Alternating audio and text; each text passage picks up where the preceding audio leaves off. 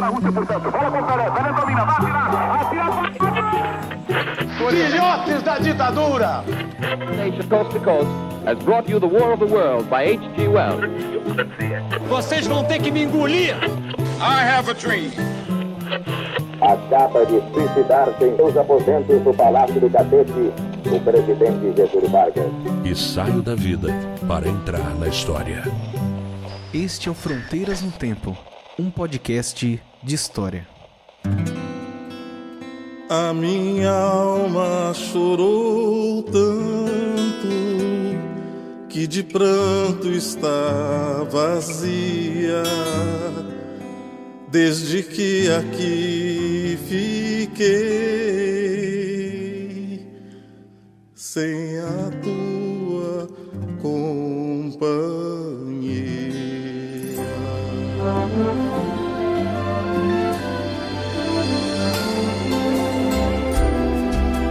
Olá, aqui quem fala é o CA Oi, aqui quem fala é o Marcelo Beraba, e você está ouvindo o Fronteiras no Tempo. um podcast de história. Ô Beraba, tudo bom com você, meu amigo? Tudo bem, CA? E aí, como estamos nessa nossa luta docente de sempre? Tudo certo aí? É, estamos aí nos adaptando, sobrevivendo na caridade de quem não de- detesta.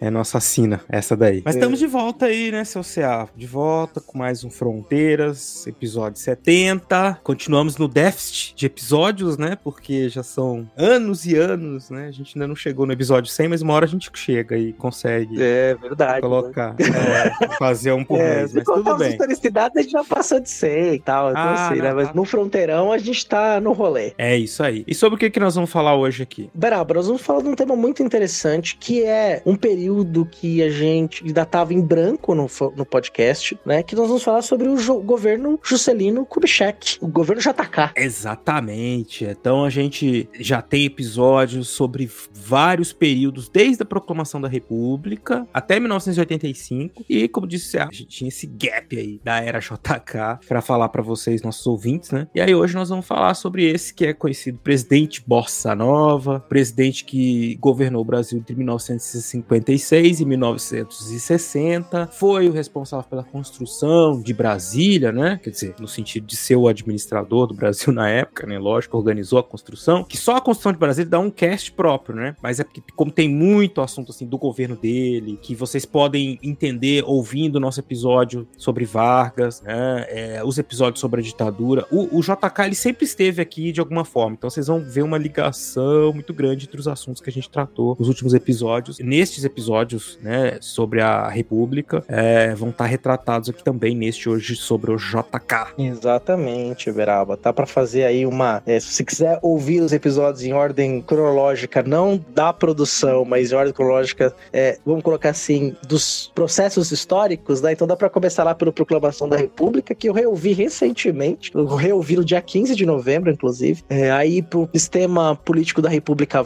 da República, Velha, Guerra de Isso. Canudos, que é o dos primórdios, Revolta da Chibata, e aí você vai pro a quintologia, a trilogia de cinco episódios da Era Vargas. Escuta esse. E o golpe 64, ditadura civil militar, fim da ditadura civil militar. Aí você tem um rolê bom, assim, pelo uma passagem de tempo interessante. Ele cobre 100 anos de história do Brasil República, é, para você poder nos ouvir e ver como que o programa mudou ao longo do tempo, mas que mesmo com as transformações, é, existe uma conexão, né, leituras que a gente faz ao longo dos anos, que estão presentes em todos esses episódios aí, e que você consegue ter um panorama bem interessante do que a gente vem trabalhando nesses oito anos de fronteiras no tempo, na temática da história política do Brasil. E você não vai se arrepender, você vai gostar bastante de fazer ter essa experiência. Muito bem, é isso, né? Então a gente vai falar bastante aí sobre as características do governo JK. E, e eu queria lembrar, esses episódios todos que você já falou, também tem ainda os historicidades que nós tratamos da República. Eu lembro agora um do. Nós entrevistamos o professor Leandro Torelli, que ele falou sobre a política do café. Mas tem muitos outros que tratam do período republicano, muitas outras entrevistas que tratam do período republicano. Nós temos sobre o contestado, nós temos sobre o professor Rogério Rosa, né? Enfim, nós temos muitos episódios interessantes sobre questões do período republicano, que eu tenho certeza que vocês vão gostar e vão poder juntar com tudo que a gente ouviu aqui. Vou aproveitar, Beraba, que você falou do Historicidade, também pra gente encerrar essa abertura e ir pro episódio. Nós estamos com uma novidade aí na quinta temporada do Historicidade. Se você é pesquisador, pesquisadora da área de ciências humanas e sociais e tem vontade de divulgar o seu trabalho no nosso episódio, bater um papo com a gente, agora no link da descrição você pode clicar e se inscrever para participar do Historicidade. Não, é exato. O Historicidade é um programa que tem a característica de entrevistar pesquisadores da história, das ciências humanas, sociais, né? Então, se você é nosso ouvinte, tem um trabalho, uma pesquisa que você acha interessante que seja divulgada aqui, né? E que você gostaria de conversar com a gente sobre ela, para nós, então seria assim, um prazer imenso poder contar aí com a, com a participação dessa rede de pesquisadores que nos ouvem também, né? E mais que isso, também divulgar o trabalho de, dessas pessoas, da, dos nossos cientistas da área de humanas, né? Que são tão competentes, que produzem um conhecimento tão importante para o Brasil, para o desenvolvimento do Brasil. Né? É isso mesmo. Então, se você ou você conhece alguém que gostaria que é, for, poxa, seria uma pessoa legal de participar, indica para ela, manda, manda o link, link do formulário. Uhum. E aí nós estamos abertos aí para receber e bater esse papo, ampliando a nossa rede de contatos. Braba, essa abertura já tá bem longa. Acho que as pessoas vieram aqui para escutar esse episódio sobre o JK. Como pode o peixe é vivo ver fora da água fria? é, já falamos bastante na abertura. Vamos embora então pro episódio.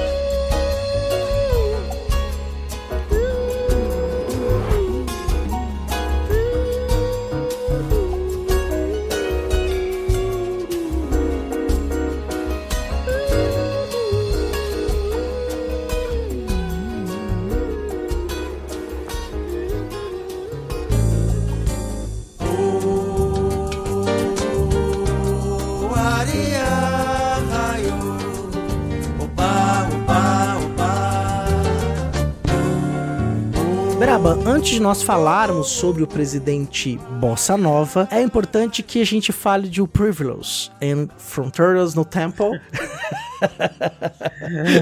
é, é, isso, cara. Vamos falar então pro ouvinte, porque assim, a gente tem falado há muito tempo sobre a, o Brasil República, nós seguimos assim uma trajetória cronológica, né? Nós falamos lá desde proclamação da República, os programas não estão na sequência não, mas enfim, a gente falou de todos esses períodos uhum. já.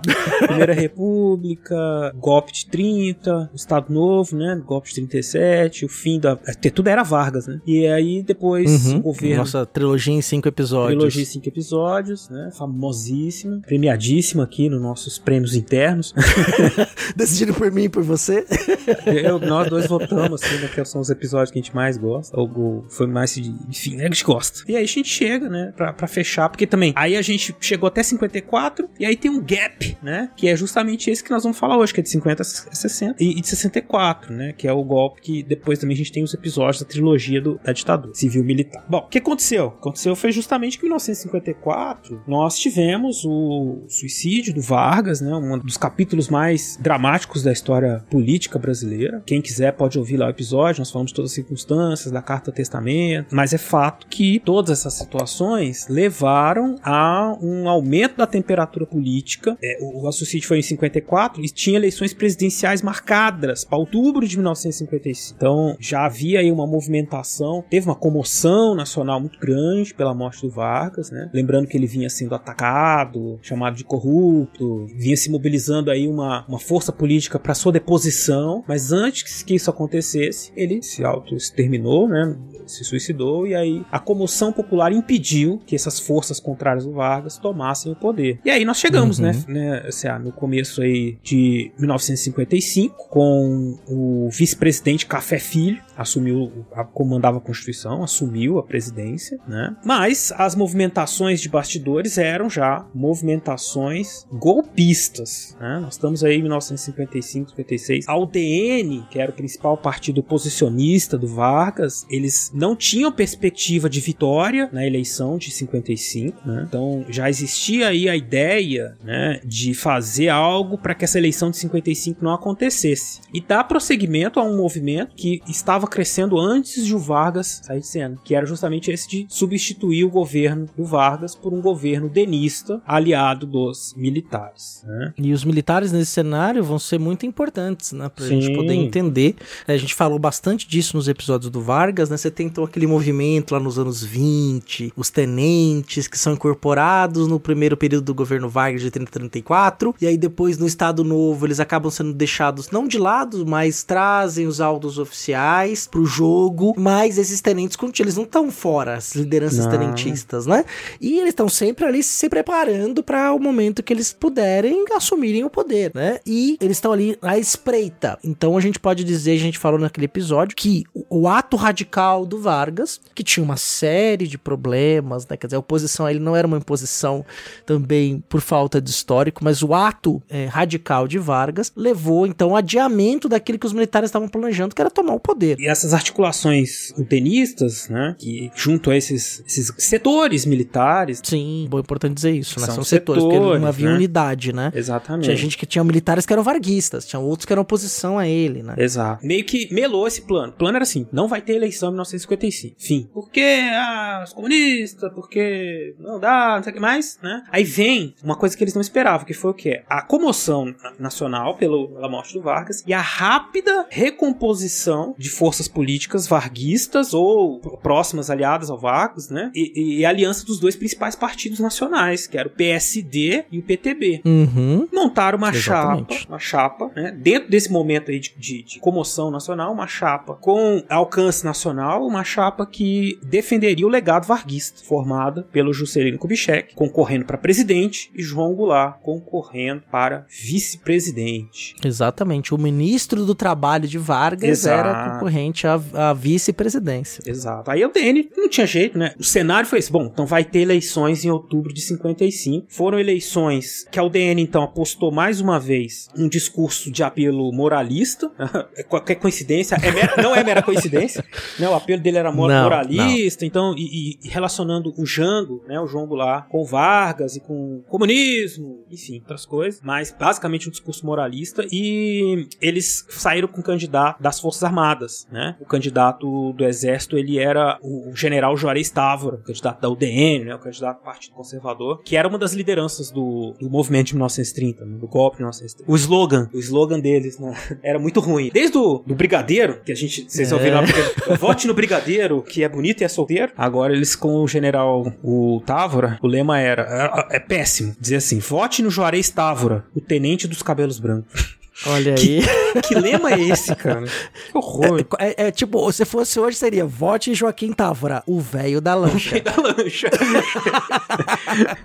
Não, é, é apostar numa, numa tradição. Tudo bem, a gente tem uma tradição bizarra, né? De, de campanhas personalistas. Personalistas que eu digo assim: a plataforma do candidato não é uma plataforma política ideológica. É assim: eu sou taxista samurai, vote em mim.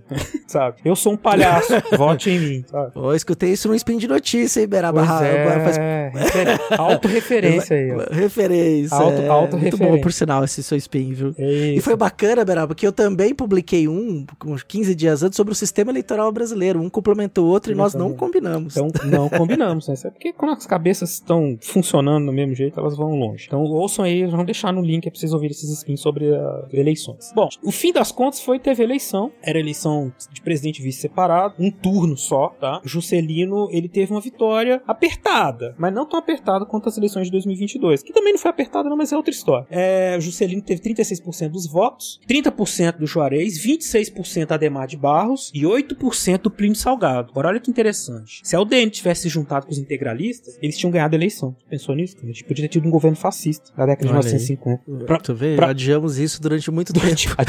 pra você ver que simpatizante fascista é uma história antiga já no Brasil, não é novidade Sim, dos né? tempos atuais, infelizmente, né? E aí, o que, que aconteceu, né? Começou a apelação, né? Perder a eleição. Olha só, olha, que novidade, viu, ouvinte?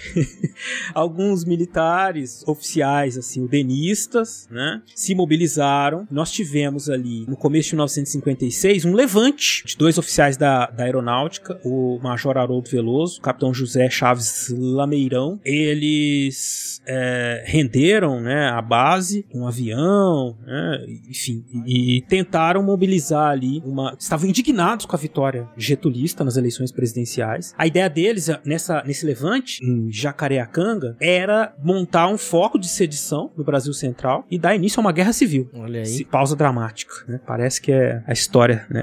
Uma, uma história recente. Teve patriota no capô de Ford Willis? Beraba, será?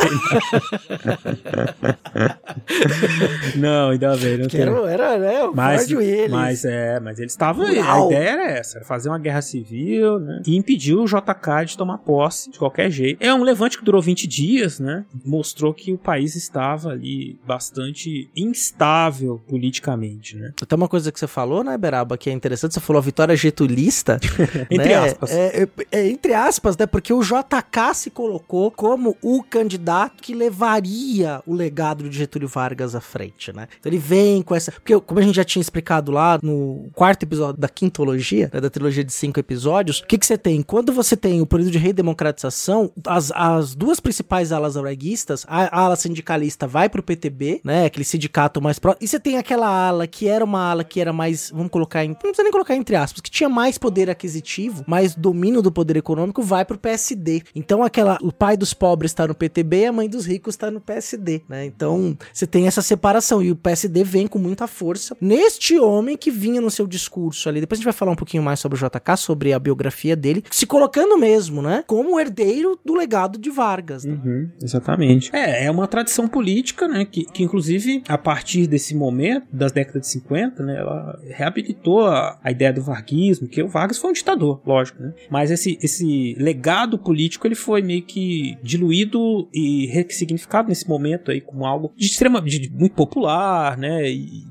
desenvolvimentista, enfim, coisas que nós vamos até falar aqui durante o, episódio. Então a gente teve esse levante no começo de 56, mas assim, ele também faz parte do processo. A instabilidade vinha de outros lados. Você tem, nos outros episódios que a gente falou do Vargas, do governo Vargas de 45 até 54, né? Não, não foi o governo Vargas, foi o governo do, Eurico- do Gaspar Dutra no meio, mas enfim, desse período, uma, uma das figuras que surgiu no cenário político nacional foi a do Carlos Lacerda, um jornalista muito, né, que falava muito e que era muito assim enfático nas suas denúncias de corrupção, né? Então ele era muito famoso em campo político, né? Chegou a ser governador do estado da Guanabara também, e que da UDN ele começou a se mobilizar, né, para melar as eleições de 55. Que ele dizia o seguinte, olha, oportunista. A ideia dele era fazer uma um governo, melar as eleições de 55, fazer um governo é, emergencial, um governo que ia limpar o Brasil dos políticos bandidos. Olha só, com os militares, né? A ideia era essa, dar o golpe que ele propunha. Mas aí qual era a justificativa? Uhum. A justificativa era o quê? De que havia sido que o Juscelino foi eleito e era uma eleição ilegítima, porque ele não foi eleito pela maioria dos votos. Ele foi eleito só com 36%. Só que é isso que estava na Constituição. Então, é oportunismo. Ele queria dizer o seguinte: não, não pode, essa eleição não valeu, tem que ter 50% mais um. Só que Não tinha segundo turno. não tinha segundo turno. Então ele queria mudar o jogo depois que o jogo acabou. Não dá, né? Perdeu, perdeu. Não queria. Queria mudar. Podia mudar depois, tanto que a gente tem eleição em dois turnos hoje em dia pra evitar essa, essa patifaria aí. Se bem que mesmo, mesmo assim tem gente que quer questionar ainda, né? Enfim. E se a gente olhar bem, Beraba, pro contexto, então teve um golpe militar que deu certo contra o, o Perón em 55. Um ano antes, houve um golpe militar que o, o Stroessner assume o poder. Esse vai ser o ditador mais longevo da América do Sul, vai largar o poder só no final da década de 80. Horror. Né? Então, merece, a ditadura Stroessner merece um episódio à parte. Acho que as ditaduras, a gente tem que visitar as ditaduras da América do Uhum. Sul, latino-americanas, é, tratar, às vezes, de episódios específicos sobre elas, que merecem Aham. pra gente ter ali, pro fato da gente falar português e tá durante muito tempo pouco acostumado a falar sobre a América Latina e América do Sul, a gente acha que a gente é muito particular nas nossas questões, mas quando a gente olha pros nossos vizinhos, a gente vê que tem muita semelhança. Politicamente também. Tanto os udenistas quanto os militares estavam conspirando abertamente por um golpe. É um contexto dos anos 50, na América Latina, de muitas movimentações golpistas, né? Movimentações de contestação política a sistemas políticos é, no pós-guerra, né? Que estavam estabelecidos, alguns antes da guerra, outros depois, mas enfim, anos 50 e 60, 50, 60 e 70, vamos dizer ali. Muita Uhum, movimentação, sim, muitos golpes sim. militares e tem a ver com política internacional, da Guerra Fria e tudo mais, né? Os golpistas, os denistas, né? Eles tinham apoio de ministros poderosos, os ministros da- das Forças Armadas, né? Marinha, Exército, Aeronáutica. Eles tinham também um apoio, ainda que discreto, do presidente, o vice-presidente do Vargas, o Café Filho, que era então presidente, que também estava ali apoiando, mas meio que não tava assim, não fazia nada para ajudar nem também nem impedia. Então era um, um apoio discreto. Tanto é que quando o movimento pinto começou a crescer, ele pediu pra cagar e saiu. Pediu, né? falou que tava doente. falou que tava doente lá. E abandonou o posto. Lá abandonou o posto. Foi pro hospital, falou que tava doente. Enfim, a gente conhece essa coisa aí, né? Também essas histórias, essas estratégias, né? Os corajosos, entre aspas. Mas, como disse a, lembrou, existia uma pedra no caminho do golpismo, que era o fato de que um militar legalista, ministro da guerra, o general Henrique Batista Dufles Teixeira Lott, ele não estava muito afim desse rolê golpista e não, ele queria saber do rolê legalista. Teve eleições, nós vamos tomar, vai tomar posse quem foi eleito. Quem teve mais voto leva. Quem teve mais voto leva. É, o, o Marechal Lott, que era ministro da guerra, Aham. inclusive ele tinha uma relação que também era pessoal, né? Tanto é que, eh, já adiantando um pouco, mas como a história não tem spoiler, o Lott vai ser depois o candidato da situação no final do governo JK, vai concorrer contra o Jânio Quadros. A gente falou do governo Jânio Quadros no nosso episódio de golpe 64, né? Então, o Lott vai dar esse apoio ao processo legalista e, sobretudo, para que o Juscelino Kubitschek pudesse tomar posse. Uhum. Qual que foi um dos argumentos também que foram criados pelos opositores e por quem queria dar o golpe? Se lá em 37 houve o plano Cohen, que judeus comunistas iam dar um golpe comunista no Brasil, em 56 saiu uma lista de comunistas. Meu Então, assim, se você é patriota, você não vota, essas pessoas não podem assumir, porque elas são todas comunistas! Não tem É. segunda-feira no comunismo. Vai.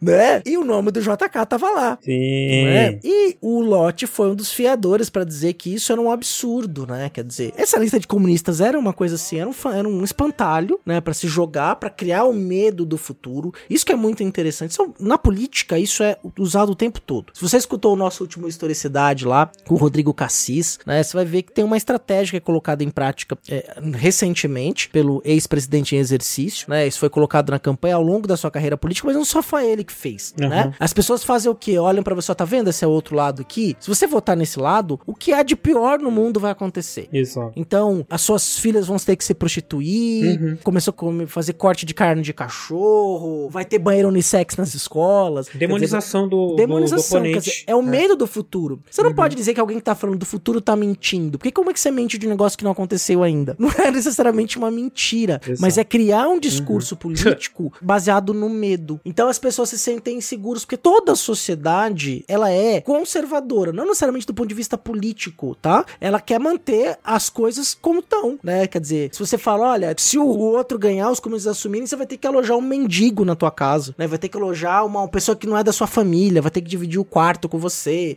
né? Essas coisas assim que são que não tem nem cabimento do ponto de vista teórico e nem prático, né? Mas que são colocados porque as pessoas não têm um domínio teórico, não sabem muito bem o que é. Então isso é colocado pra ameaçar o medo. Essa lista de comunistas vinha nesse sentido, né? Olha, É. vai ter é, um golpe comunista, esses comunistas vão tomar o Brasil, vão tomar, vão acabar com a família, né? e etc, etc, etc. Pânico moral e ameaças fantasmas. Essas são armas de um jogo político Uhum. que mexe com emoções, né? Que trabalha com essa né? É, en- ignorância. e é engraçado quando falo né? nós historiadores, né? Que a gente não é. A gente não é doutrinador, né, Beraba? É, nós olhamos pro Não. passado e a gente vê como é que esses discursos foram construídos, a maneira como eles tiveram impacto na sociedade. E quando a gente vê o negócio é, sendo emulado ou sendo utilizada a mesma técnica, a gente fala pras pessoas, tá vendo? Ó, tá acontecendo de novo.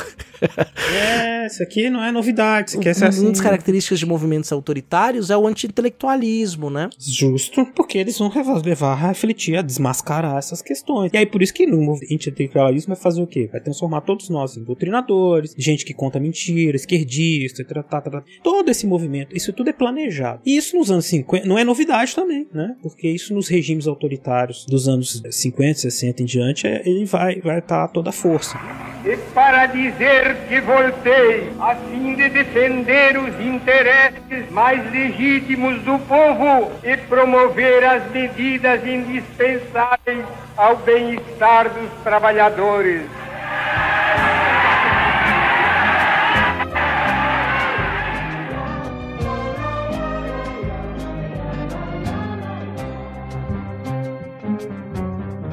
Sonhei que eu era um dia um trovador voltando aqui à questão do, do lote, é isso. Ele, então ele é um, um ministro da guerra, tem a lealdade irrestrita das tropas. Então ele é assim, uma barreira intransponível. Não tem golpe sem General Lott. Fim. Começa então, como é que a gente vai demitir o General Lott sem que o sem causar, né, uma, uma comoção, sem causar uma, um problema na, no, entre os militares. Bom, aí começa a movimentação que o, que o Ceará lembrou, né? O Café Filho pede pra ir no banheiro, diz que tá doente, precisa ficar em repouso absoluto, passa e segue-se a, a Constituição. Carlos Luz, ele assume a presidência da República, ele era o presidente da Câmara dos Deputados, né? E o Carlos Luz era golpista. Fim. Então tava tudo feito. Carlos Luz falou: bom, chama o lote aí. Chama o lote, chamou o lote lá no Palácio do Catete. A ideia dele era demitir o general, né? E acabar com a, esse empecilho. O que, que aconteceu? O general Lott, antes desse processo, antes dele ser demitido, ele, ele armou um golpe, um contragolpe, ou como ficou conhecido, golpe preventivo. Ele se juntou com outros, outros generais e ele acabou confirmando, junto com, com os quartéis do Espírito Santo, Minas Gerais, Paraná, Mato Grosso. E aí, então, o, o general Lott deu um contragolpe, chamou, né, é, juntou com, com as lideranças desses estados que eu falei para você, mandou chamar o presidente do Senado, lideranças da Câmara, botou tanques na rua. Esse movimento do general Lott, rápido, deixou todas as lideranças preocupadas, né, as lideranças civis preocupadas. O Carlos Luiz foi deposto,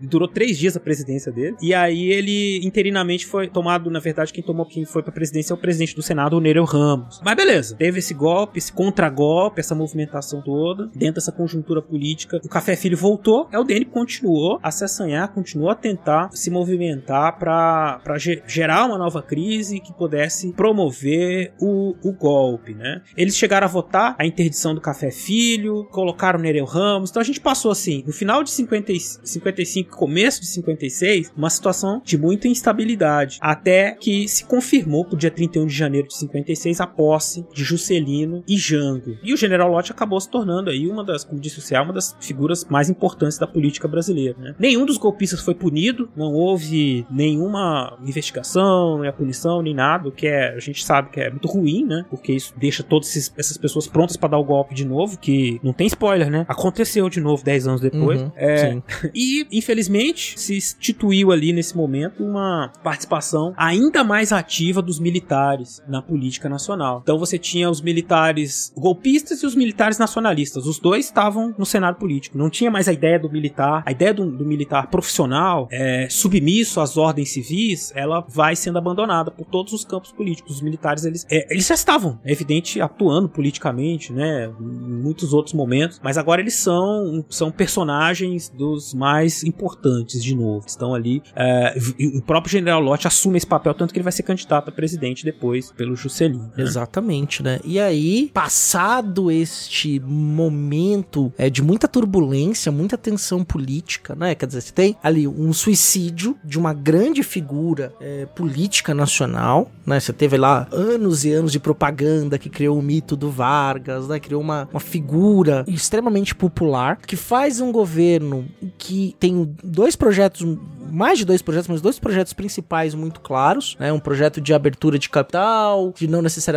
de produção de petróleo, a vocação agrícola de maneira muito forte, um projeto industrializador, né? De nacionalista, desenvolvimentista. Esse projeto, esses projetos estão em, em constante luta é, no Brasil até hoje, né? Então a gente pode colocar dessa forma. E Juscelino Kubitschek, no dia 31 de janeiro de 1956, assume o seu mandato de presidente. Olha que spoiler interessante. Ele vai ser o último presidente a passar a faixa ao seu sucessor até Fernando Henrique Cardoso. Triste é, realidade. Pelo jeito vai voltar a se repetir. Destreza. Que tristeza. Que tristeza. Ai, cara. E o Juscelino, né? Que não surgiu do nada, né? Não é um candidato aventureiro. Exatamente. É, ele vem de uma tradição política importantíssima, né? Da fundação de uma cultura política, de um fazer político brasileiro que vem desde os anos 1930, né? É, e a, e a mineiridade na política, podemos dizer assim, né? o homem, é, o político mineiro, ensaboado por natureza natureza, né? Assim, Sim. rola todo mundo, rolando lero, assim, mas simpaticíssimo, né? Muito habilidoso, né? Muito. Muito habilidoso. Conhecido por sua habilidade e retórica e simpatia. Sim, né? E, e que tem um projeto de país, né? Ele vem com um projeto de país, nós vamos falar sobre esse projeto. E é um, um candidato que foi, né, em sua trajetória política, ele tinha experiment, experimentação política, era também um médico militar, que foi médico militar das Forças Públicas de Minas Gerais, passou ali por uma série de questões políticas interessantes. Ele nasce é, esse ano, né? Dia 12 de setembro, o JK completaria 120 anos, né? 120 anos do nascimento do JK, né? Uma das figuras aí mais emblemáticas que ocupou a presença do Brasil no Brasil republicano, né? Teve série de TV sobre ele, música, né? Uma figura ali, né? o presidente Bossa Nova, né? Que é interessante falar disso logo logo também, né? Para dar esse contexto também de que Brasil que foi governado pelo JK, né? Então ele foi ali, nasceu em 1902, teve uma passagem na sua adolescência pelo seminário, né? Um seminário diocesano, ele nasce em Diamantina, em Minas Gerais, e não segue a carreira para virar um padre. Ele acaba indo depois fazer medicina e ao se formar médico, ele acaba indo integrando, né, o, o corpo de médicos do Hospital Militar da Força Pública do Estado de Minas Gerais. Na Força Pública entenda-se como a Polícia Militar, que era como era dado o nome às polícias, né, chamadas de Força Pública, né, já fundadas na Primeira República como polícias militares, né, que é bem importante a gente ter essa característica, né, que é uma, é uma característica republicana no Brasil, da, das polícias serem militares, né, não se funda uma polícia civil, por exemplo, inicialmente, elas tinham essa questão da, da militarização delas, e na Primeira República, com forte controle é, do presidente dos estados, é, até a reformulação da Constituição na era Vargas, os presidentes dos estados tinham grande força e grande controle, essas forças públicas representavam o braço armado dos estados da federação, então eram quase como exércitos estaduais mesmo, eles não, é, além de força policial, eles eram também forças de exército, né? isso é muito importante que a gente tenha é, em vista. Então, o JK vai, na década de 30, inclusive ele vai passar por um problema bem sério, isso é uma história bem interessante de se contar, né? Que durante a Revolução Constitucionalista de 32, ele servindo ali como, é, como oficial do corpo médico da Força Pública do Estado de Minas Gerais, houve pressão para que ele não atendesse os soldados paulistas, os combatentes paulistas que foram feridos em combate. E ele é, radicalmente se recusa a isso. Né? Inclusive, o oficial que briga com ele, que pede para ele não atender os médicos, vai ser um dos responsáveis por colocar o nome dele, dele na lista de comunistas dos 55. Olha só. Né? Porque houve ali um rancor é, que vai ser criado pro JK por ele ter cumprido o seu dever como médico, Hum. ter cumprido o seu juramento, né, como médico de atender uma vida. Quer dizer, você pega um, um soldado inimigo, ele tá ferido, você socorre. Lógico. É, ele vira um prisioneiro de guerra, você não vai deixar ele morrer, né? Ele foi derrotado, ele foi, ele tá fora de combate. Então quem tá fora de combate, você não executa, você trata, cura, prende lá com o prisioneiro de guerra, depois que vem a paz, você faz o cara voltar, né?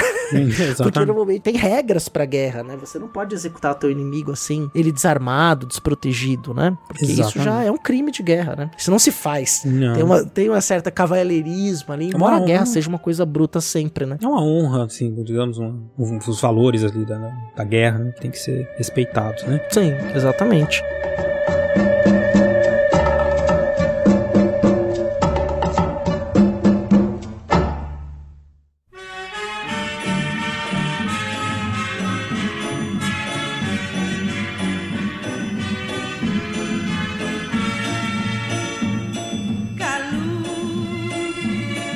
E esse mesmo tempo, né, que ele, ele, ele foi galgando postos políticos, né, na década de 30, né, Cé? É, Uhum, sim. Desde o de 33, quando ele foi nomeado pelo Benedito Valadares, interventor federal em Minas Gerais, como chefe de gabinete civil. Depois ele teve, foi eleito pelo Partido Progressista, 34, né, como parlamentar. Então ele já teve. E já no Estado Novo, ele acabou sendo nomeado prefeito de Belo Horizonte. E aí, nesse, nesse momento, ele faz ali uma série de reformas urbanas na cidade. E lembrando, né, a recém-inaugurada Belo Horizonte. Recém-inaugurada. Né, a capital era Vila Rica, Ouro Preto. E aí eles a ficou pequena pra ser a capital do estado de Minas, então eles fundam uma nova cidade que é Belo Horizonte. É, ela tava ali com seus 40 anos, mas ainda era uma cidade acanhada, né? É, enfim, 40 e poucos Uhum. anos. A capital, então ele faz essa, essa grande transformações. com- e, e aí, a obra pela qual ele ficou conhecido, que acabou tendo impacto depois na sua presidência, foi a construção do conjunto arquitetônico da Pampulha, Pampulha,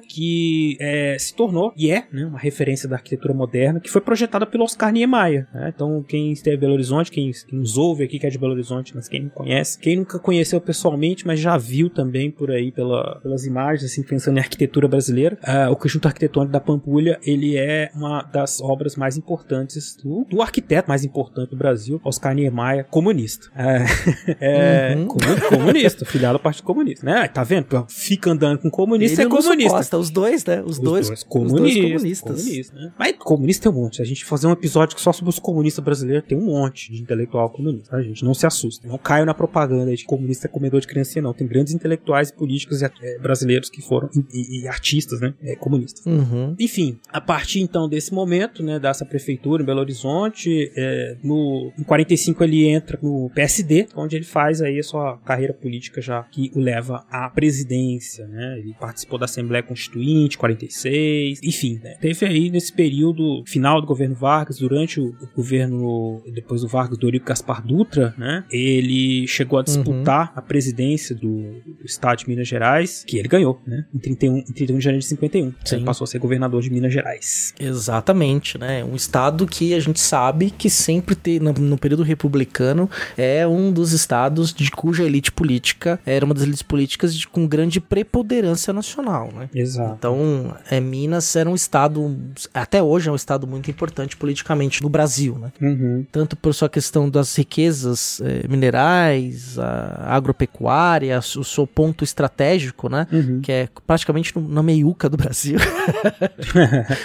é, pega muitos contextos, né? Tem uma parte de Minas que está ligado mais ao Nordeste, outra mais ao Rio de Janeiro, outra São Paulo, Goiás, então ela liga ali várias uhum. regiões do ponto de vista político, uhum. tem, é, geográfico, né? Do ponto de vista político, você tem essa elite que vem se formando desde, desde o Império, né? Uma elite importante, elite política, da qual o Juscelino era ali, né? Um dos, dos representantes, né? Um dos aliados. E aí, como a gente disse, ele era esse político, é, político mineiro, que criou essa tradição até, né? De, da, da figura do político mineiro. Todos, nem todos os políticos mineiros são assim, lógico. Né? É estereótipo.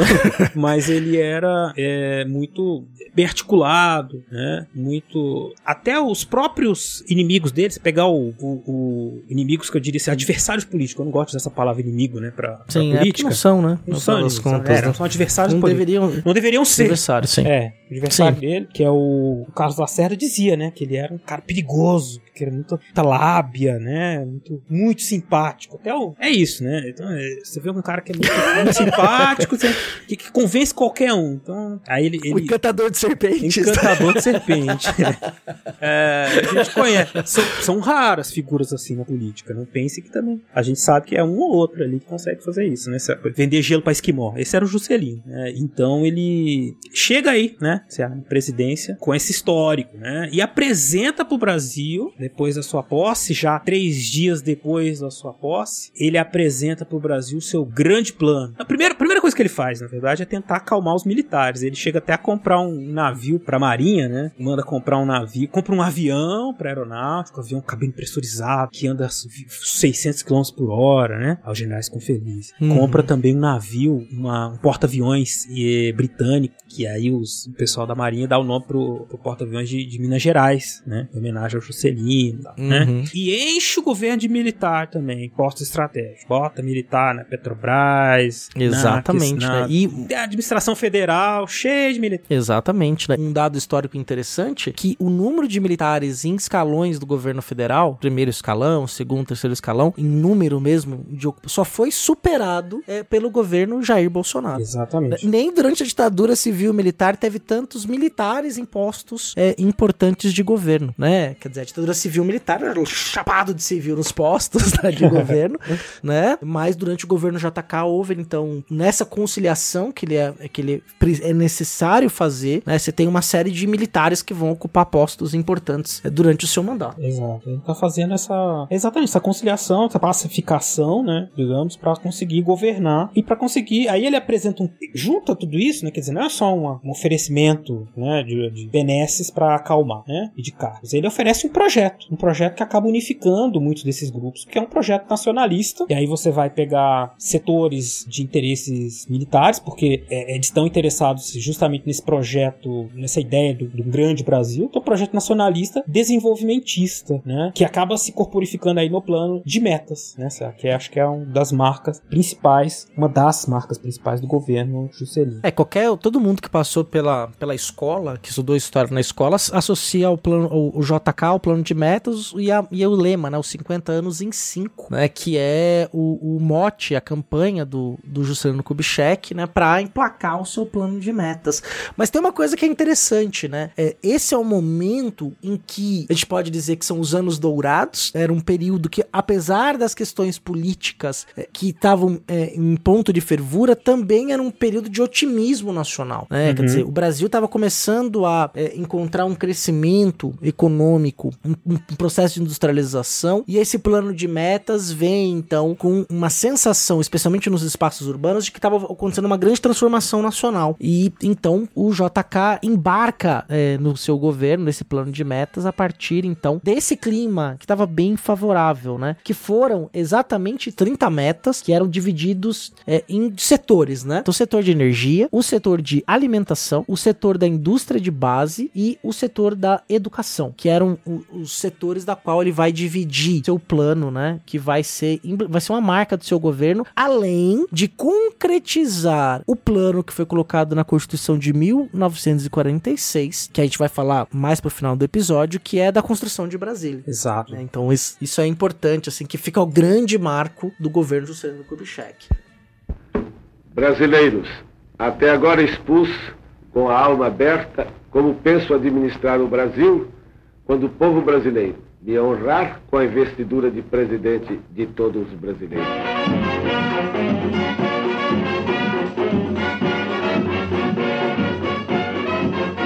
Dentro desse contexto, né, é um plano que ele tem origem, sim, nesse projeto que foi sendo gestado desde a era Vargas, né, que se constituiu, se consubstanciou aí no segundo governo Vargas, uma ideia assim, do desenvolvimento nacional, das indústrias, do, da correção, desenvolvimento assim, homogêneo do Brasil. Então, você tem a criação já antes até do JK de formas de, de desenvolvimento regional, políticas de desenvolvimento regional, né, a criação da Petrobras como forma de organização das riquezas minerais. O Parque Siderúrgico Nacional nacional, né? A, Isso. a siderurgia nacional negociada lá pelo Vargas antes da Segunda Guerra Mundial é. e que depois vê, volta isso nos anos 50. Você tem a criação do Banco Nacional do Desenvolvimento, também foi uma coisa que, que já vinha sendo pensada, né? Enfim, então é um plano que resume, que torna concretas essas, essas ideias que vinham sendo gestadas, muitas delas, inclusive, ligadas à CEPAL, que era a Comissão Econômica para a América Latina e Caribe, que era um órgão das Nações Unidas, muito ligado ao economista brasileiro Celso Furtado,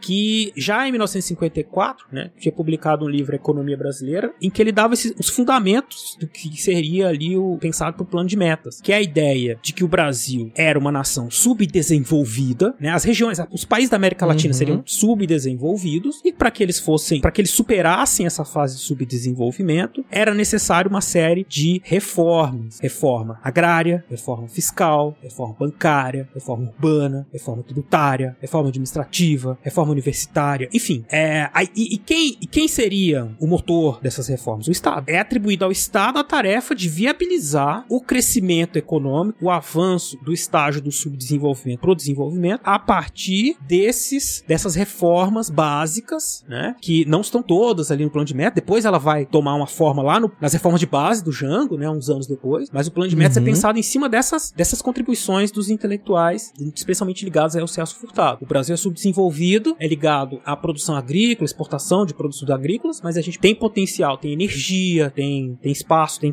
tem como fazer avançar desse estado, desse estágio a partir dessas reformas básicas, né? Lógico que aí o plano de metas, ele vai se concentrar na questão da industrialização, né? É, especialmente, aí de novo, quem passou pela escola quando fala do JK, Juscelino Kubitschek, Juscelino Kubitschek, vai lembrar também que uma coisa muito comentada é a coisa da, do acesso que as pessoas tiveram durante o governo JK aos bens de consumo duráveis e uhum. eletrodomésticos, né? Então deixou todo mundo assim, né? Esse clima de, de Brasil, pra frente Brasil, Brasil ganhou a Copa em 58, né? Vamos lembrar, tudo foi uma época de ouro, né? Sim, já tinha ganho os Mundial de Basquete na década de 50, foi bicampeão mundial de basquete nos anos 50 também. Também. O, o, segundo esporte mais popular do Brasil, então... o basquetebol. Vai ser superado pelo vôlei só nos anos 90, depois da geração do, de ouro de Barcelona. Exato. Então, naquela época o pessoal tava lá, o gigante acordou, né? É, exatamente. E, e é interessante que era um país rural, né? Rural. Era um país que a maior parte das pessoas viviam no campo. né? campo, no campo. Né? Aí é isso. é, A ideia era, a discussão era subdesenvolvido porque tá muito no campo. E aí o, o, o Juscelino, o plano de metas, falou assim: não, então vamos modernizar, industrializar. E aí ele pensou na cidade, nas estradas, né? Então, é, essa coisa do campo, inclusive, foi um grande problema que ele pretendia corrigir no segundo mandato dele, em 65. Mas aí, né, a gente sabe que era só a intenção, não deu certo. Sim, né? E até dentro do plano de metas, Beraba, também tinha um projeto de modernização industrial da agricultura, vamos dizer Isso, assim, né? Com a mecanização, é, questão de fertilizantes, né? De você criar também uma indústria de beneficiamento do produto agrícola, né? É, de armazenagem, de matadouros, tá? Depois eu posso entrar em detalhes também de cada um dos tópicos do plano de metas, né? Sim. Acho que é até legal, assim, pro, pro nosso ouvinte saber, né? Uma das questões que é importante, como é que você faz pra modernizar, então, industrialmente um país, né? É, Você tem que ter energia. Sim. É, uma das coisas que a gente coloca, isso é muito interessante, assim, sabe? É, não, claro que a gente tem que ter uma consciência ambiental. Não tô falando pra gente escovar os dentes com a torneira aberta ou fazer a barba com a torneira aberta. A gente não precisa desperdiçar água. Não, nem deve. Né? Só que assim, pra você ter uma ideia, hoje, 2022, quem consome o maior volume de água no Brasil é a indústria e a agricultura. Uhum. É, O consumo doméstico é dinheiro de pinga comparado ao consumo industrial e é, do agronegócio com água. Me- Mesmo assim, a gente tem que não precisa lavar a calçada com água, mas a culpa não é nossa, tá? A culpa não é do consumidor comum não, que não, jogou não é. uma aguinha na planta do jardim, pronto, acabou com a água do Brasil. Não, sabe? Vamos colocar isso em pontos. Não podemos desperdiçar porque é um bem muito precioso, é, é renovável, mas com certo, com as mudanças climáticas vai ficar cada vez mais. Talvez as milícias lá em 2096 controlando a água, né? Lembrando aí do- uma história de amor e fúria, né? É, sim, sim, sim. Vamos lutar para. É, tô fazendo referência ao nosso episódio 5, né? Que é o Ficção História, uma história de amor e fúria. É, tá aí do, discutindo o filme do Bolognese, né? Que é muito bom, por sinal. É, lá nos primórdios do Fronteiras um tempo. Lá nos tempos mais primórdios. Hoje eu tô só com referência de velho. tá, tá demais. É. O pessoal não vai lembrar. Mas Esse não é tão de velho, Então, mas vamos lá. Vamos lá, voltando. Mas vamos voltar aí pra, pra questão que é importante. Quer dizer, pra você ter um ampliar sua capacidade de produção, de bens, de locomoção, você precisa de energia, né? Quer dizer, quando a gente observa os saltos é, de produção das sociedades organizadas, das sociedades, a revolução industrial, por exemplo, uma das questões da revolução industrial foi é o meme do caminhoneiro, né? é outro, cara, é pior ainda. É pior, a, gente, né? a gente- a- a gente grava, viu, gente? A gente grava é, pelo Zoom, a gente se vê enquanto grava, né? A gente grava, se vê, tá? É muito bom, porque, né? Só Uhum. para as expressões a gente sabe, às vezes as deixas É. um pro outro. Sim, tá? lógico. É muito tempo fazendo isso. Aí eu vi o Beraba aqui segurando o riso. É, é. Mas voltando, né? Voltando, vamos lá, que senão a gente voltando. vai. Vai acabar a Voltando. Por exemplo, a Revolução Industrial, o que, que vai acontecer? Né? Um dos grandes pontos da Revolução Industrial, a substituição do carvão vegetal e de outras formas de produção de energia, mesmo energia hidráulica, pela produção de energia a partir do carvão mineral. Né? Quer dizer, o carvão mineral consegue levar a temperatura dos fornos a um grau muito alto e você consegue, por exemplo, fa- fazer o aço, com o aço para fazer ferrovia depois, para as construções. Quer dizer, o aço gusa que eles chamavam. A gente fala disso lá no nosso episódio também de Revolução Industrial. Ou seja, houve uma mudança também da matriz energética. Essa matriz energética no século XX ela é baseada também no carvão, mas especialmente na energia elétrica e no petróleo. Né? Então, entre os planos de meta, e tem uma novidade também, na década de 50, a energia nuclear. Né? Inclusive é no governo JK que se funda né? um, um- um órgão que vai cuidar da, de re- regulamentar a produção de energia nuclear, que é o CNE, que é o Conselho Nacional de Energia Nuclear, que, por exemplo, não é só a questão de uma usina nuclear, mas também um aparelho de radiologia, que é um aparelho nuclear. A gente tem o episódio do Césio lá, em- lá do, de Goiânia, que tem a ver também com uma falha desse órgão lá nos anos 90, que levou aquela tragédia, né, do Césio em Goiânia tal. Mas voltando aos anos 50. Então, as cinco metas eram: a primeira meta era de energia elétrica, a segunda de eh, energia nuclear, terceira de carvão mineral, a quarta do petróleo, produção, e a quinta do refino do petróleo. Então, assim, eles queriam, por exemplo, energia elétrica, a meta era aumentar de 3 milhões de quilowatts produzido por ano para 5 milhões de quilowatts. E aí, depois, chegar a 8 milhões de quilowatts em 1965, já para além do governo JK. Uma política de Estado, né? não é só uma política de Sim. governo. Isso que é importante, né? Que é uma política que vai perpassar o governo. Acabou o governo, mas essa meta a gente tem que atingir. Ou seja, quase triplicar a produção de energia em 10 anos. Que é na energia nuclear também, era produzir também quilowatts, além da expansão da metalurgia e dos minerais atômicos. Quer dizer, urânio, né? Enriquecimento de urânio para você também produzir produzir é, energia nuclear. Carvão mineral, ampliar de 2 para 3 milhões de toneladas a produção. E o petróleo, aumentar a produção de é, 6.800 barris, que é o que tinha no final de 1965, 6.800, para 100 mil barris diários de petróleo até 1960. E refinar e, e triplicar o refino do petróleo em, em cinco anos. Então essas eram as primeiras metas. Então vamos lá estabelecer o que, que a gente tem que fazer do ponto de vista energético. Exatamente. Uma outra prioridade do plano de, de metas era a questão do transporte e do incentivo à indústria automobilística. Energia, indústria pesada, alimentos eram pensadas como é, para funcionar dentro dessa estrutura que era, era necessária essa infraestrutura de transportes para que isso acontecesse. Aí foi feita a opção né, pelo transporte automobilístico, no transporte rodoviário, por conta também do preço baixo do petróleo e da entrada dessa indústria no país. Então é, veio nesse período, então além de todos os eletrodomésticos que começaram a fazer parte do dia a dia dos brasileiros, como rádio a pilha, é, enceradeira, TV, né? Tudo isso os brasileiros começaram a conviver com mais carros, né? E carro, você uhum. tem que andar na estrada. E aí então uma das prioridades do investimento em infraestrutura de transportes foi construção, pavimentação de estradas. Nos cinco anos de governo do Juscelino, o Brasil dobrou a quantidade de estradas pavimentadas do que tinha em 1956. Né? Então a gente chegou a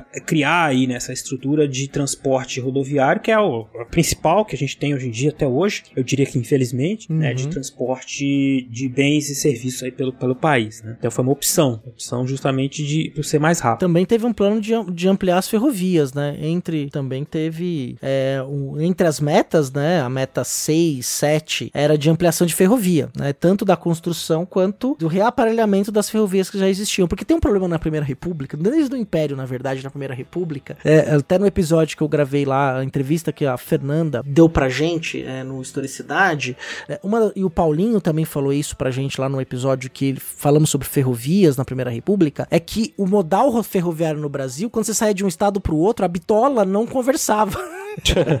então, assim, você não tinha um projeto de integração nacional ferroviário. Então, assim, em Minas, a bitola é a largura do, do trilho e da roda. Então, em Minas tinha uma, São Paulo tinha outra, Goiás tinha outra. Então, as coisas não havia um plano nacional comum de um desenvolvimento ferroviário para ligar de norte a sul, claro, né? Ligar pontos importantes estratégicos. E aí, uma das metas do JK era essa, né? De quando você vai reaparelhar a ferrovia e também ampliar a construção dela. Né? Isso é importante. É, é. A gente ter ter, em vista. Né? Exato, ainda que né, o, a malha rodoviária tenha sido, tenha, tenha crescido, tá?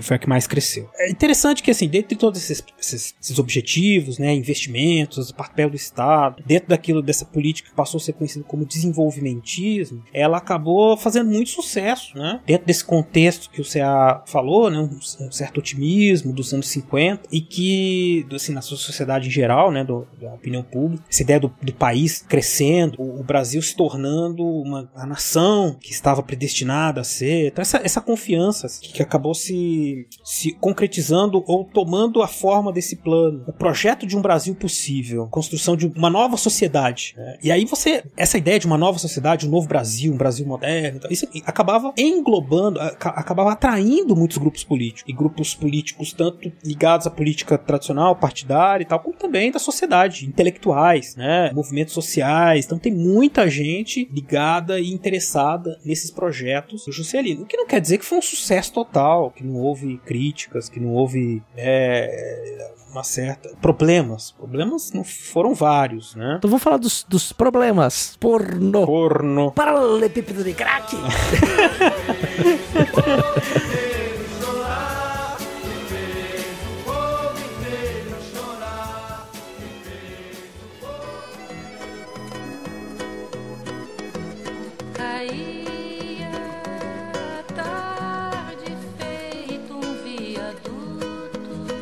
Bom, problema número um, que eu acho que é um dos principais, a questão agrária. Ficou na retórica do plano de metas. O latifúndio, que era assim, um dos símbolos do subdesenvolvimentismo, né? E a ideia do poder ligado à terra, é, ele continuou firme e forte. Tá aí até hoje, né? Desde os tempos mais primórdios, como diria o CA, tá aí o latifúndio. Ao mesmo tempo, você tem, nesse momento, crescimento de, de movimentos sociais ligados camponeses, desde os anos 40, e que lutavam pela, pela terra, né? Pela, pelo acesso à terra e contra a grilagem, né, que expulsava os camponeses né, seus- suas terras tradicionais. Enfim, desde 46, né, desde então bem, antes do, do, do JK, já tinha ali um, um efervescente movimento camponês de luta pela terra e que advogava, que lutava pela legalização das terras que eles ocupavam. Nesse momento você tem ali ainda Sim.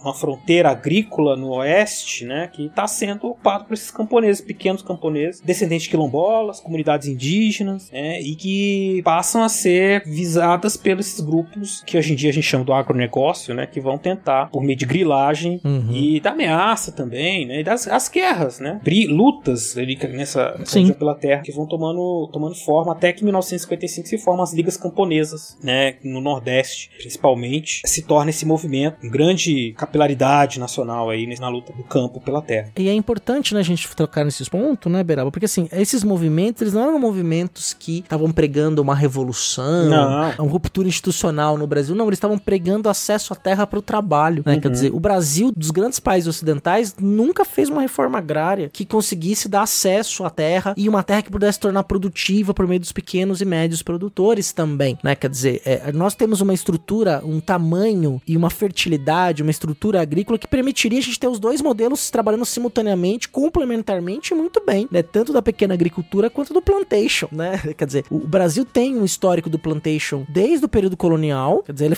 nasceu assim, né? Assim, que o que a gente vai chamar de Brasil, né? A América Portuguesa nasce como uma estrutura econômica era do plantation, né? Da, da monocultura, da cana, depois vai virar o do café, né? E outras monoculturas que a gente tem no Brasil. O Brasil ainda tem grandes territórios monocultores, de cevada, de trigo, de milho, de café, de açúcar, né? Mais ao mesmo tempo, você falta políticas públicas que deem acesso às pessoas que vivem do campo para que elas tenham as suas terras e possam produzir a partir dela. Quer dizer, que também seria um processo de justiça social muito importante, né? Quer dizer, então preferiu-se naquele momento, de certa forma, as elites políticas no Brasil acabaram preferindo sempre privilegiar a concentração fundiária, muita terra na mão de pouca gente. Tem gente que produz muito, gera emprego, tal, tal, tal. Hoje menos, né? Os empregos são mais maquinalizados. Comunista, né? Então eles tinham muitos simpatizantes, eles pode dizer que estavam juntos, né? Com, na, na organização desses movimentos camponeses. A Igreja Católica também estava no meio, né? Católica. Alas da Igreja Católica no Sim, meio também. Bem lembrado. Os movimentos eclesiais de base que estavam na pastoral do campo, isso era.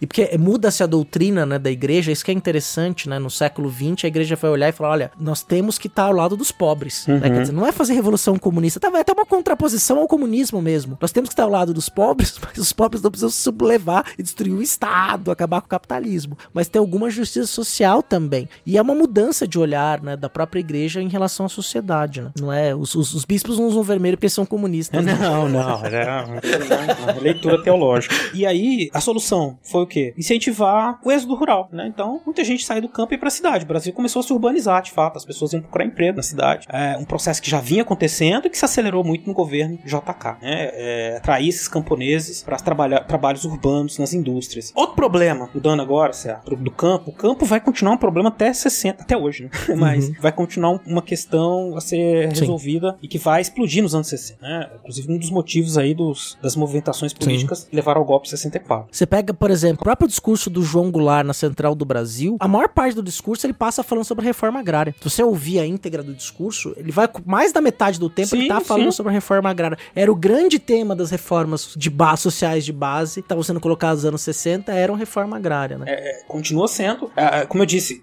a ideia do desenvolvimentismo, essas reformas, né, elas, no, no Jango, né, o, o Jango depois do, do, do plebiscito parlamentarista, ele vai falar, bom, agora vamos fazer as reformas. Gente, são, não se enganem, você tinha lá os comunistas e tal, aquela coisa de distribuir terra, parece uma coisa assim, são reformas para acelerar o desenvolvimento do capitalismo no Brasil. Não eram reformas para instalar Aham. comunismo no Brasil. Eram reformas para desenvolver o capitalismo no país, para deixar de ser um capitalismo atrasado.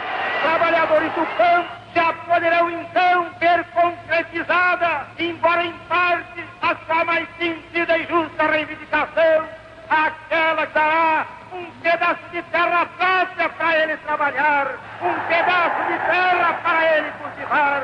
Aí então, o trabalhador e a sua família, sua família sofrida, irá trabalhar para ele, porque até aqui ele trabalha para os donos da terra que ele aluga, ou para os donos da terra que ele entrega sua produção.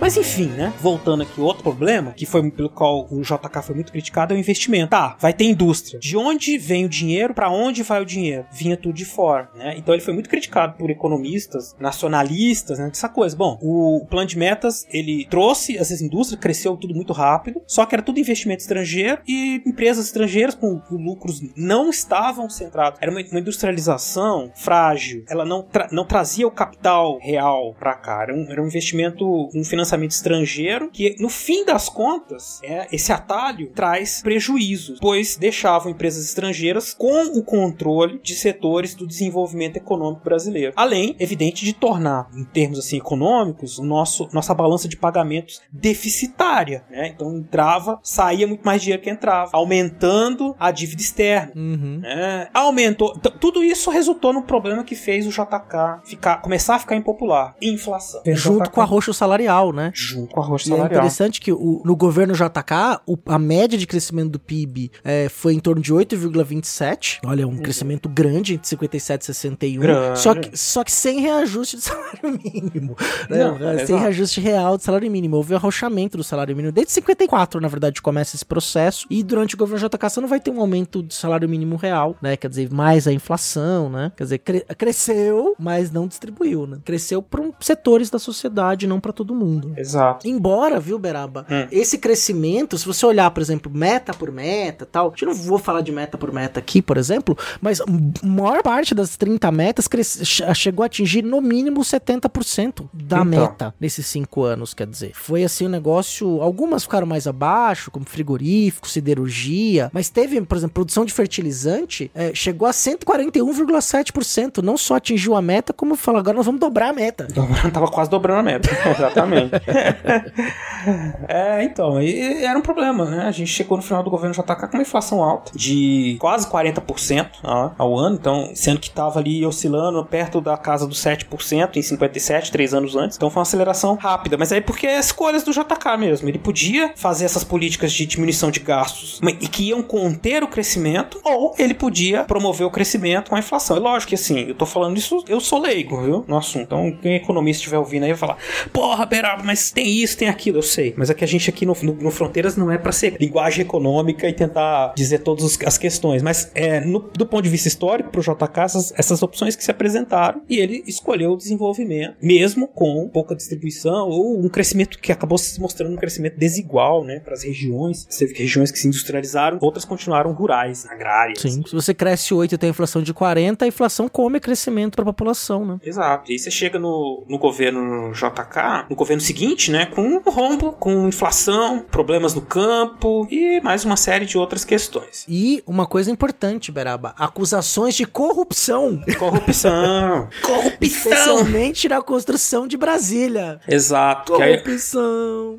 que é um capítulo à parte aí que a gente pode começar agora, porque isso é. A construção de Brasília é fundamental para se entender o governo JK. Bom, primeiro é isso, né, que o CA falou. Brasília era. tinha sido pensada, né, desde 46, né, a ideia de mudar a capital, fazer, né, um, dessa capital uma cidade do futuro, né? E levar o desenvolvimento para o interior do Brasil. Isso. Integrar o interior com o centro. Brasília acabou representando no plano de metas esse símbolo para a população, assim, olha, nós estamos desenvolvendo a capital do futuro no Brasil Central e que ia povoar essa região, integrar a região. Mas, lógico, houve muitas disputas, né? Os udenistas, por exemplo, foram contrários, né? Porque a construção de Brasília tinha sido prevista para um lugar que eles viam assim como um lugar ermo, que não tinha nada, que não servia para nada, né? Que era árido, que ia ser um desastre. Mas, de novo, os udenistas erraram. E o, o Brasília foi construída em três anos. Projeto arquitetônico do Oscar Niemeyer, planejamento urbanístico do Lúcio Costa, comunista, é,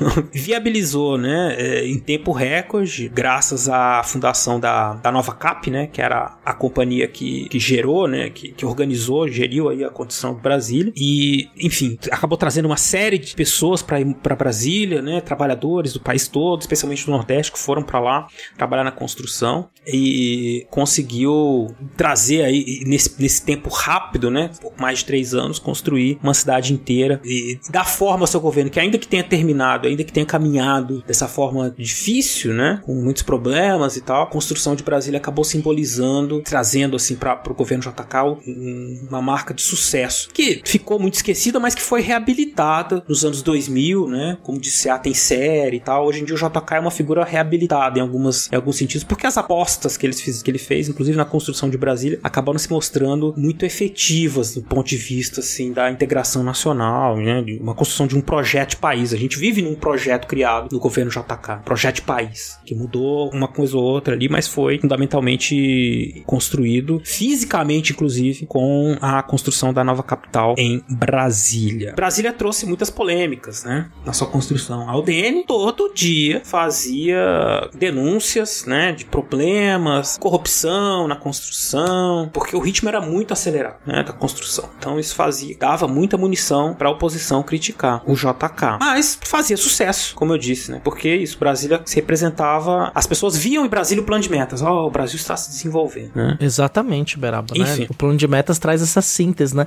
E é interessante que a própria construção de Brasília, ela vai ser muito cara de Brasil, né? Você constrói a Brasília, muita gente vai para aquela região atrás dessas uhum. novas oportunidades de trabalho, essa grande construção, e aí você forma é, essas, os trabalhadores ficam nas periferias, que são hoje as cidades satélites de Brasília, né? O centro do poder, afastado da, da calorosa, efusiva e bombástica capital federal antiga Rio de Janeiro, cidade populosa, cartão uhum. postal do Brasil, começa já desenhado ali nos anos 50, né? O cinema americano vai revisitar o, o Rio de Janeiro, propondo um olhar da cidade maravilhosa, né? Bem interessante esse momento do Brasil. Tem um livro que é muito bom, que é o Rio de Janeiro que Hollywood criou. Vai estar referência aí no post para você poder depois acessar. Muito interessante, porque tem essa relação entre Brasil e Estados Unidos também. O capital americano entra com muita força é, nesse plano de metas, na construção de Brasília. E uma Brasília que arquitetonicamente tem uma inspiração na Moscou soviética. O próprio Niemeyer vai ter uma ideia. Por que será?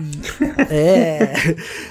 e assim, é, e é interessante, né, que é, existe um movimento artístico muito importante na União Soviética que era baseado no concreto mesmo, do ponto de vista arquitetônico. Né? Então as construções de Niemeyer tem muito concreto, né? Que era uma coisa muito é, relacionada a uma concepção artística também soviética, né? Que não é só que haviam grandes artistas intelectuais na União Soviética, cientistas, políticos, né? De uma série de outras questões, né? E esse modelo vem, essa esplanada dos ministérios é muito inspirada na Moscou soviética, né? Naquela é, ideia dos prédios administrativos, o seu formato, né? As outras obras. Então, o Niemeyer tem um, uma assinatura que é muito importante, né? E o Lúcio Costa era o, era o urbanista, né? Nesse processo também, que vai pensar asa norte, asa sul, Brasil em formato de avião, né? Para um dia decolar e dar bananas para o resto do Brasil. Mas, e você sabe que isso aí que você falou que é interessante, é interessante, porque uma das críticas que se fazia à construção de Brasília era isso, que era muito esquisito. Que isso? Uma cidade que não tem praça, que não tem. Que, que é isso? É uma coisa que os brasileiros nunca tinham visto. Uma cidade uhum. com dividida, né, em dois eixos que se cruzam no ângulo reto, né? Ministérios idênticos, Praça dos Três Poderes, né? Algo que, assim, os brasileiros nunca tinham visto, né? Muito estranho. Então você tinha muita gente dizendo Sim. isso, cara. É, uma, é que, que é isso que tá sendo feito ali, né? O, o jornalista Otolaro Rezende, ele, ele dizia né, que Brasília foi o produto de uma conjunção rara de quatro loucuras. Juscelino, Israel Pinheiro, Niemeyer e Lúcio Costa. Que seria, então, Israel Pinheiro era o administrador né, da nova capital. E aí você tinha, né, dessa nova, essa nova capital, esse, essa cidade muito diferente e representava o Brasil das novidades, né, que a gente tinha. E aí, do ponto de vista, assim, daria um outro cast em CA, só pra gente falar do, do, do, do uhum. contexto social e cultural do Brasil dos anos 50, com novidades. Capitalismo tardio e sociabilidade moderna, né? É, mas então, do ponto de vista cultural, você, a gente, além da bossa nova, né, o conhecido presidente bossa nova, que eu acho que a gente até falou no começo, mas é, é, é importante pensar que o, o, Juscelino ele tá nesse contexto que o CA falou de, de, de muitas, muito otimismo, né? surgimento da bossa nova como movimento musical, surgimento de um, uma, um cinema nacional, um teatro nacional, né? Então tá se pensando em termos. Uhum. Então, é um país de novidades. O Atlântida, a indústria cinematográfica brasileira, né? Que tá lá, tem o, o, Oscarito, o Grande Otelo. Se você olha as produções da, da Atlântida dos anos 50, olha as produções de Hollywood no mesmo período, elas estão no mesmo nível de produção técnica, de artística, é muito interessante. Sim, cara. Depois, obviamente, que é um, um deslocamento completo, né, da indústria de Hollywood, né? E o que vai acontecer com a indústria do cinema nacional. Uhum. Mas é, ali você tinha coisas maravilhosas, né? Sendo produzidas, sendo feitas os cassinos, né? No cassino que Nied Guidon gostava de visitar em Santos, né? Que, que era uma coisa assim interessante. Não, e aí você tem, desse ponto de vista, uma efervescência cultural, você tem a criação da dramaturgia brasileira, especialmente ali no teatro de arena, depois outros que acabaram criando peças, né, que são clássicas, por exemplo, eles não usam black tie, que em 58 foi, foi apresentada e mostrava, assim, essa, é, essa questão dos trabalhadores, das fábricas, a disputa do capital, trabalhadores, greve os salários, né, uma, peça, um texto clássico, como disse, a cinema, especialmente a linguagem cinematográfica brasileira que foi sendo criada ali na década de 50, com o Nelson Pereira dos Santos, um filme que ficou muito famoso, que eu recomendo a todos vocês que assistam, que é o Rio 40 Graus, né, que é a primeira vez que mostra-se o Brasil Uhum. com todas as suas discrepâncias, né, do rico, do subdesenvolvimento, a riqueza e a pobreza convivendo, que desembocou no cinema novo, né, Glauber Rocha, que acho que é o nosso cineasta principal de todos os tempos, com, com tudo, que, que, ele- que acabou produzindo mais, assim, tendo suas obras principais, né, nos anos 60, mas que tá aí nesse bojo aí da bossa nova do Brasil, né, o Brasil, o Brasil que... O É. gigante acordou, fora que a gente Glauber ganhou. Rocha, pra você ter uma ideia, é uma das maiores influências do Scorsese, né? O Exato. Scorsese diz textualmente, assim, é, o, o Glauber, o cinema do Glauber Rocha é uma das maiores influências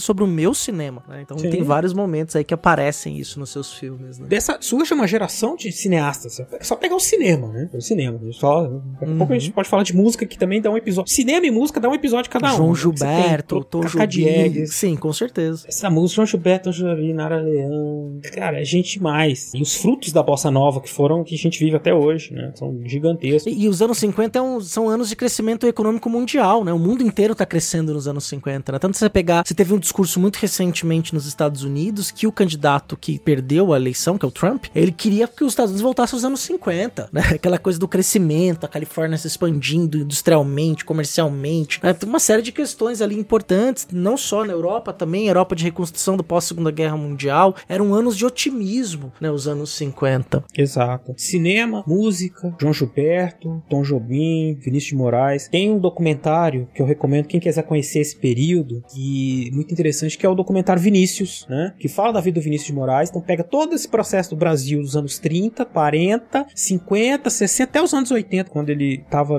encerrando a sua vida, sua carreira também, né? Mas especialmente Uhum. essa- esse período dos anos 50 tá muito presente ali nesse documentário a discussão, que é essa da que a bossa nova é uma transgressão do sim, do samba tradicional, um pouco a mistura com o jazz e uma forma diferente de fazer samba que foi muito criticado na época também, tinha muita gente que achava que bossa nova era lixo, né? Música de bandido, lixo, não serve. É, gente que quer copiar os Estados Unidos, tarará, tarará, tarará, né? Mas de certa O forma Brazilian assim, Jazz, como vai ser chamado Brasi- nos Estados Unidos, né? Brazilian Brazilian, Jazz. Mas é isso, é, é o novo, é o novo e o tradicional. As inspirações desse pessoal são os sambistas tradicionais, né? Lógico. Lógico que a gente pode fazer uma crítica racial nisso, porque é uma- um embranquecimento do samba, de certa maneira. É o Brasil, né? O Brasil tem isso, lógico, né? E esses principais cantores da Bossa Nova são todos brancos, né? Isso vai mudar Sim, as cantoras também, né? também, né? Mas isso é o Brasil, né? O Brasil que continua com a sua estrutura racista, até hoje, inclusive. É, se você olhar os Estados Unidos, né, os negros que criam o rock, que eram os roqueiros, vão ser substituídos por um Elvis Presley da vida, né? Você tem esse Sim. movimento mesmo de branquear, de branquear as coisas, né? Exato, é o projeto, né? Mas a sonoridade das canções, da, uma sonoridade dissonante, vamos dizer assim, da bossa nova, né? Que pega esse tradicional, moderniza, né? É algo que, como eu disse, foi criticado, parecia uma americanização, mas que acabou tendo, assim, um impacto muito grande. Então é um movimento cultural que ficou pra sempre. Não, em 1963 ele já não existia mais, assim, como a gente conhece. O movimento bossa nova. Uhum. né? Ele, foi, ele foi tendo ramificações, né? Por isso que o documentário do Vinícius de Moraes é interessante, que mostra, por exemplo, o encontro dele com Baden Powell, quando ele sai da bossa nova, aí ele cria os afro sambas, né? Com Baden Powell. E come... aí já é outra música. Então tem muita música que você ouve, você fala, ah, essa é bossa nova. Não, esse é afro samba, é outra coisa, né? E, e aí ele tá. é, outras experiências musicais vão acontecendo, que já não é mais a bossa nova, são derivados da bossa nova. Mas enfim, é isso, né? Depois vem Ceará? a Tropicália, né? Tem uma série de outras questões que são importantes aí, né? A Jovem Guarda. Né? Aproveitando que você tá falando, então, ó, só pro ouvinte ter uma ideia, né? A gente tem o plano de metas do JK, que tem sucesso, a gente não pode dizer que não, não teve sucesso, teve sucesso em vários pontos. Constrói-se a Brasília, você tem um período de otimismo, e o JK, mesmo com as acusações de corrupção, o, o, o, o Gênio Quadros dizendo que vai varrer a corrupção- corrupção do Brasil, o Vassourinha, ele não sai com baixa popularidade, muito pelo contrário. Ele sai como um presidente muito querido do Brasil. né? Ele sai ali com popularidade muito grande, inclusive Sim, como sim. favorito para vencer as eleições de 1965. E disputa, disputa talvez acirradíssima contra o cunhado não é parente, Leonel Brizola. Exatamente. É, ele então, a despeito de ter enfrentado todas essas turbulências e críticas, né? Ele teve. tinha muitas chances de, de vencer as eleições de 1965, era muito popular, bem lembrado. Justamente porque, as, Uhum. porque tá, a crise e tudo, mas. Só que, Beraba, até só pra gente não esquecer, ele apoia o golpe militar, Ah, acreditando como parte da elite política naquele momento que o golpe só ia fazer uma transição e ia ter eleição. Exato. E aí vem o AI-1 e o AI-2. O AI-2 foi lá e ca... um dos primeiros caçados pelo AI-2 foi ele. que lógico, ele era a figura das principais, que era a oposição, que poderia ser um empecilho para o projeto de poder civil-militar que deu o golpe em 64. Mas eu acho que é isso, é, eu tô satisfeito, cara. Assim, ó, é lógico, por exemplo, só a construção, a gente já falou aqui, ó, esses movimentos culturais. Cinema dá um episódio, música dá um episódio, Brasília sozinha dá um episódio, mas eu acho que pro nosso ouvinte fica bem evidente aí um, um momento né, de, de pujança nacional, de crescimento, né, com seus problemas políticos, instabilidades, e algo que eu acho que vai ajudar o nosso ouvinte a ligar muito bem o que a gente vinha falando até 1954 com o que a gente fala nos episódios pré-golpe, né? De 64, né? Que são os nossos episódios sobre o golpe, que a gente fala todo esse contexto de 60, do governo Jânio Quadros, até o golpe, até o fim da ditadura militar em 85. Tô satisfeito, Sá. E você? Eu também tô, tô parcialmente satisfeito, porque eu só vou ficar plenamente satisfeito depois que eu vi o Recordar é Viver do William Spengler. Ah, mas isso é óbvio, né? Não, não, não acaba enquanto não termina.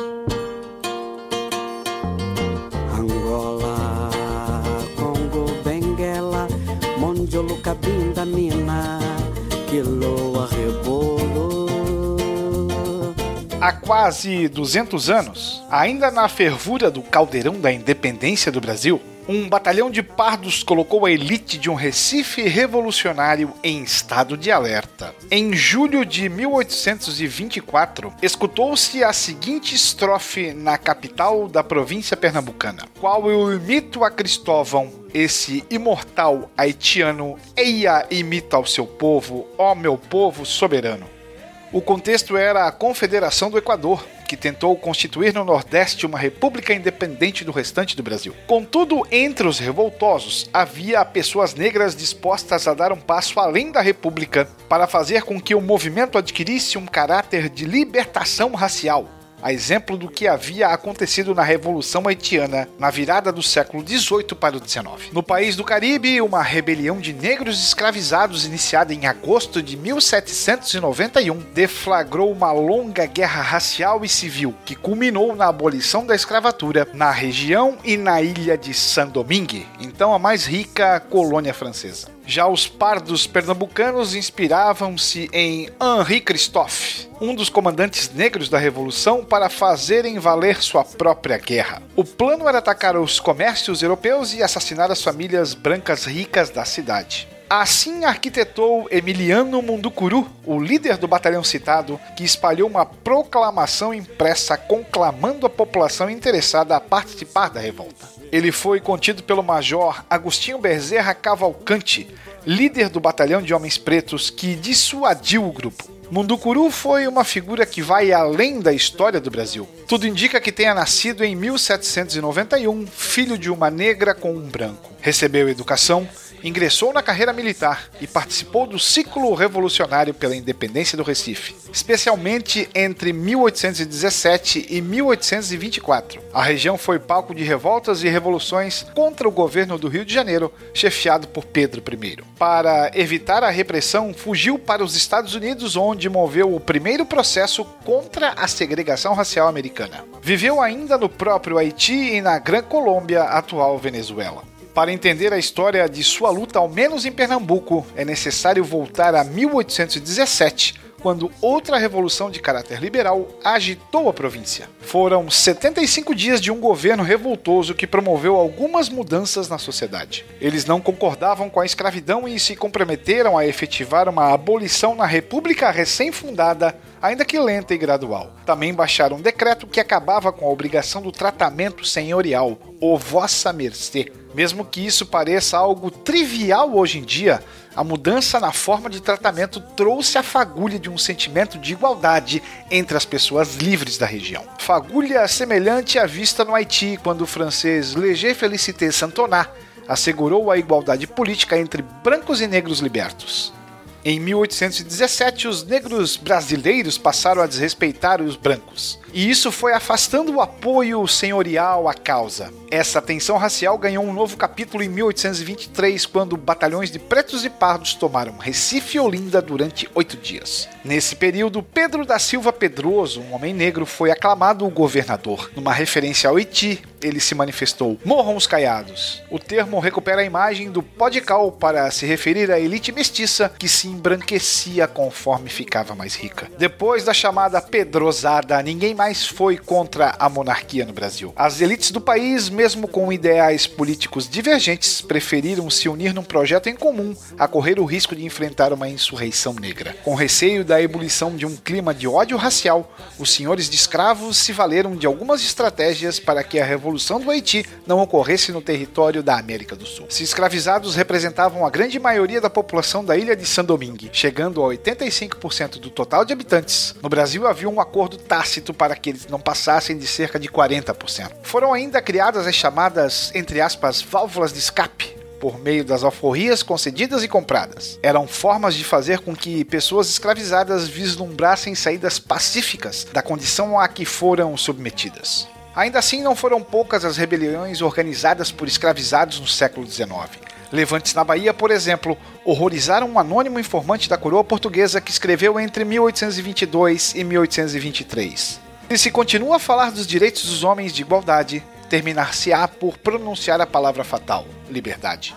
Ele reportava em meio à guerra pela independência na província e continuou: Então toda a revolução acabará no Brasil com o levante dos escravos que, quebrando suas algemas, incendiarão as cidades, os campos e as plantações, massacrando os brancos e fazendo deste magnífico império do Brasil uma deplorável réplica da brilhante colônia de São Domingos.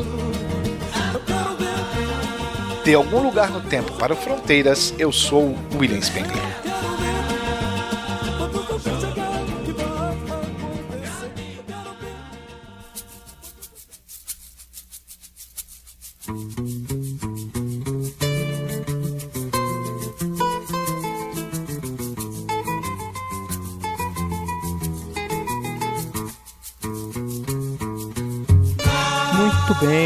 Amigos, minhas amigas, chegamos aí ao final de mais um episódio do Fronteiras no Tempo. Primeiramente, queria agradecer muito a todos e todas que ficaram aqui até agora, puderam ouvir toda a nossa conversa sobre a era JK, esse maravilhoso contribuição do Will Spengler, sempre trazendo elementos fundamentais para a gente entender os assuntos, os temas que nós tratamos aqui. E terminamos aqui mais esse episódio. Vocês perceberam que o, o CA ele não está presente né? mas é, vim aqui encerrar, né? Excepcionalmente ele não está aqui no encerramento, mas eu vim aqui terminar com vocês esse episódio, mandar uns recadinhos finais, né? O primeiro deles é de o que gostaria de agradecer, né, os nossos padrinhos e madrinhas pela é, contribuição para que esse programa continue existindo e crescendo, né? Eles são fundamentais aí para que o nosso nosso podcast continue sendo produzido, né? E que nós possamos continuar falando da nossa paixão, que é a história.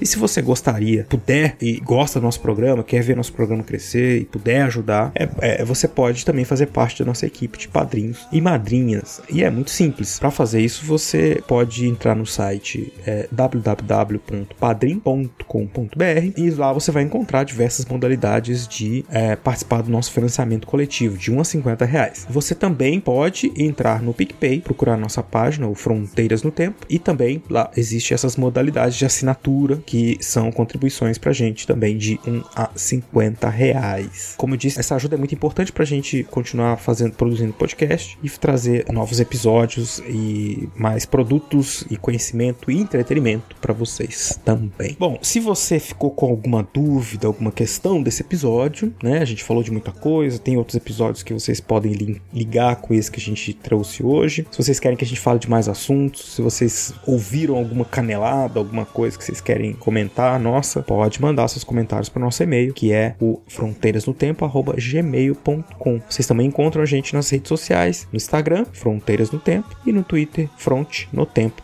Temudo. E no Facebook, a nossa fanpage, que é o facebook.com/fronteiras no tempo. Então é isso, gente. Muito obrigado. Obrigado por ter ficado com a gente até aqui. Um abraço, até a próxima Fronteiras no Tempo.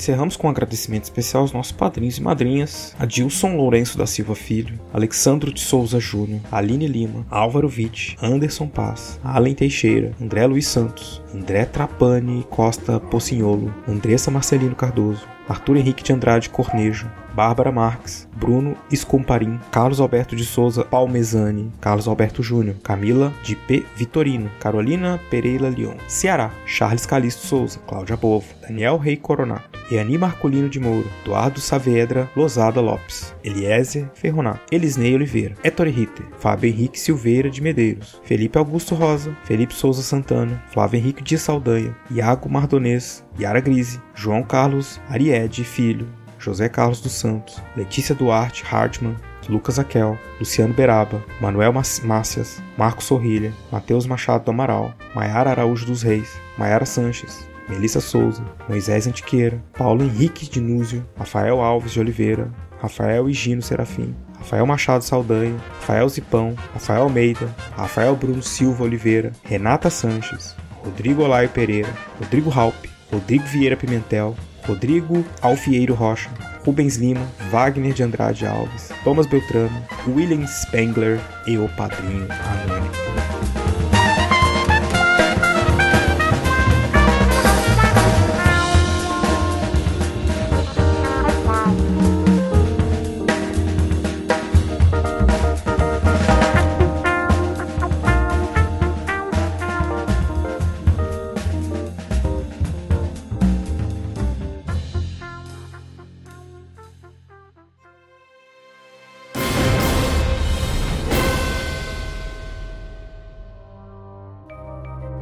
Este programa foi produzido por Mentes Deviantes.